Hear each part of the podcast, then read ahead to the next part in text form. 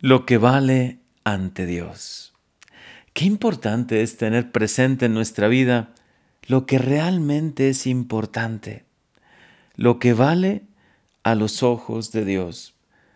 Porque en este mundo podremos encontrar a muchos que se guían por criterios más materialistas, de triunfo o de éxito solamente humano. Pero qué importante es lo que el Evangelio y lo que también hoy San Pablo nos dice con toda claridad. Lo que realmente vale en esta vida, lo que debemos tener siempre presente es lo que vale ante Dios. Con cuánta belleza hoy lo explica Jesús en el Evangelio. No, no es tan importante hacerse rico, acumular, como si todo en nuestra vida dependiese de lo que acumulamos, de lo que tenemos. Es un criterio tan materialista, pensando que solo lo material cuenta. Hoy San Pablo nos dice algo muy diferente y nos da una grandísima luz. Dios, rico en misericordia, por el gran amor con que nos amó, estando nosotros muertos por el pecado, nos ha hecho revivir con Cristo. Esta es nuestra gran verdad. Esta es la grandísima noticia, que por el pecado, aunque nosotros pensábamos que vivíamos la vida al máximo, que disfrutábamos de todo, por el pecado estábamos muertos. Qué palabras tan fuertes, ¿no? Pero cuánto nos iluminan. Sin embargo, nos ha hecho revivir este Dios bueno, lleno de misericordia. Nos ha hecho revivir con Cristo. Nos ha resucitado con Cristo. Y nos ha reservado un lugar en el cielo. Dos frases que hoy nos tienen que motivar muchísimo. Nos ha dado una vida nueva y nos ha reservado un lugar en el cielo. Para muchos Quizá esto no cuente, ¿no? No entienden qué es eso de una vida nueva, una vida llena de alegría, de paz, de amor, una vida llena de frutos espirituales. Y también reservarnos un lugar en el cielo. Garantizar que después de esta vida, que es una vida tan bella, tan llena de cosas buenas, y después de hacer el bien, nos espera el cielo, esa gran meta del cielo como nos hablaba también hace unos días el Evangelio, ¿no?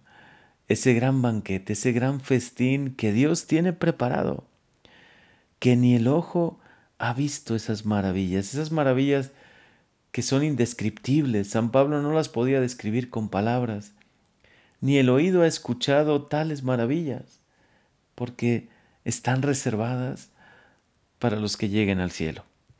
Nuestro corazón está de verdad lleno de ilusión por cada día experimentar más plenamente ese amor que no termina. Pero es que en esta vida siempre va a ser un poco incompleto. En esta vida, por mucho que consigamos las metas materiales que nos proponemos, por mucho que obtengamos esos viajes, esas experiencias que en sí son buenas, pero no lo son todo, porque ni el ojo se cansa de ver las maravillas de Dios, ni el oído de oír, ni el corazón de amar, porque están hechos para ver, oír y amar en el cielo. Con cuánta claridad hoy por eso Jesús nos dice en el Evangelio, eviten toda clase de avaricia, porque la vida del hombre no depende de lo que acumulemos. No depende de los miles materiales que tú acumules, que te vaya muy bien, no depende de las cuentas de banco, no depende de las cosas que tengas, aunque son todo medios, y si lo utilizamos bien, todo es bueno. No queremos decir que lo material sea malo o que debemos evitarlo, ¿no? Solo algunos están llamados a vivir en esa pobreza radical del Evangelio, quizá consagrando su vida, entregándose totalmente a una vida consagrada en un convento o, bueno, hay tantos estilos de vida donde la pobreza es más radical. Pero para la mayoría, para todos los que hoy seguramente escuchan esta, esta meditación, claro que el Señor, todo lo, lo que es bueno, lo bendice. Dice la Biblia, y vio todo lo que hizo y era muy bueno. Es que toda la creación, todo lo que ha salido de las manos de Dios, es bueno. Y también los bienes materiales son buenos. El tema es cómo los usamos, cómo los utilizamos, como medios o como fines. Si es un fin lo material, pues perdemos de vista el gran fin que es el cielo y el amar a Dios sobre todas las cosas. Pero si lo utilizamos como medios y le damos buen uso, todo esto es bueno. Qué importante es que nos hagamos ricos de lo que vale ante Dios, como nos dice hoy Jesús. Que nos hagamos ricos Bien, lo material, usarlo como Dios quiere que lo usemos, pero sobre todo nos enriquezcamos de lo espiritual, de las virtudes, de la sinceridad, de la generosidad, de la bondad, de la sencillez, como nos recordaba en días pasados también San Pablo, los frutos del Espíritu Santo. Cómo los describe, con cuánta belleza los describe este gran apóstol. Una vida llena de amor, alegría, paz, bondad, generosidad, paciencia, dominio de sí.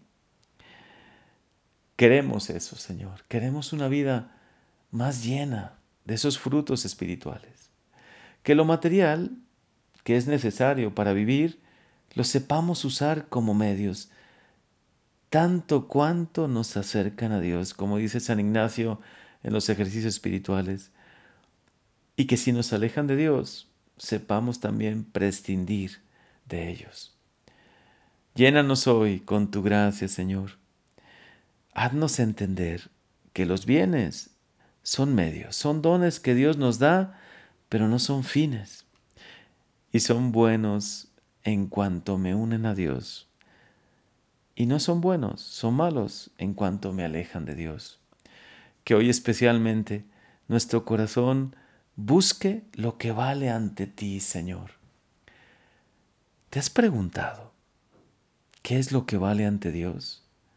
¿Qué es lo bueno a sus ojos? Hoy espero que esta reflexión basada en estas lecturas te den un poco de luz. Que pongas sobre todo tu corazón y tu prioridad en lo que realmente es importante a los ojos de Dios. Las obras buenas, el hacer el bien, el vivir amando y dando lo mejor de nosotros mismos, el llenar nuestra vida de esos frutos espirituales y que utilicemos todo lo demás, esos medios que Dios pone a nuestro alcance, tantas bendiciones del Señor, porque también lo material también es una bendición de Dios, que lo utilicemos siempre como medios para alcanzar el fin. Y que siempre Señor, siempre tengamos presente lo que vale a tus ojos. Amén.